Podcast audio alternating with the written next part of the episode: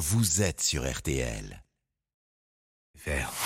Florian Gazan, alors que le salon nautique se déroule en ce moment à Paris et jusqu'à dimanche, vous allez nous expliquer enfin pourquoi un bateau gauche-droite se dit bâbord, tribord et en kilomètres nœud marin. Et Eh oui, les marins ne, ne causent pas comme nous, mais c'est pas pour faire genre. hein. À chaque fois, il y, a il y a une vraie raison. Par exemple, bâbord et tribord, ça serait plus simple de dire gauche ou droite, hein, non Bah oui, sauf qu'à bord d'un bateau, ça peut porter à confusion en fonction des manœuvres. Pourquoi Bah si vous regardez vers l'avant du bateau, la gauche est à gauche et la droite bah, est à droite. Mais si vous vous retournez, la gauche devient la droite et la droite la gauche. Et là, c'est un petit peu compl- bah oui, pour faire les manœuvres, des fois il faut. Du coup, on a choisi deux mots différents, bâbord et tribord. Bâbord qui sera toujours la gauche du bateau, même si vous faites demi-tour, et donc tribord pour la droite. Alors pourquoi ces mots-là? Eh bien, parce qu'ils viennent de Hollande, grande puissance maritime du 15e siècle qui a influencé les autres nations. En hollandais, on disait backboard et steerboard. Vous parlez bien le hollandais. Ouais, hein. Ouais. Ça signifie quoi Alors, board, bah, ça voulait dire côté. Quant à back, ça signifiait dos, hein, dos euh, avec un S.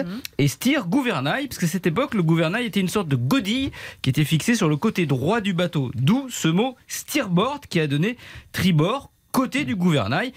Comme la majorité des, des marins étaient droitiers, bah, quand ils dirigeaient l'embarcation, ils tournaient naturellement le dos à la gauche du bateau. Voilà pourquoi ils disaient backboard, côté du dos. Au passage, petit truc pour vous souvenir quel côté sont bâbord et tribord, le mot batterie.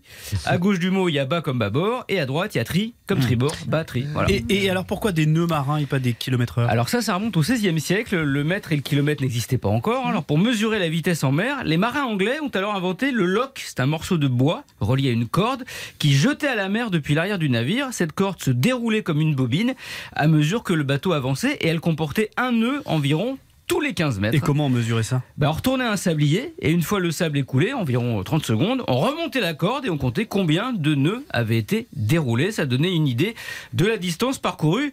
Et oui, les, les marins, c'était pas les têtes de nœuds. Et pour passer des nœuds au kilomètre heure, là aussi un petit truc, c'est facile. On multiplie le nombre de, de nœuds par 2 et on enlève 10% du chiffre.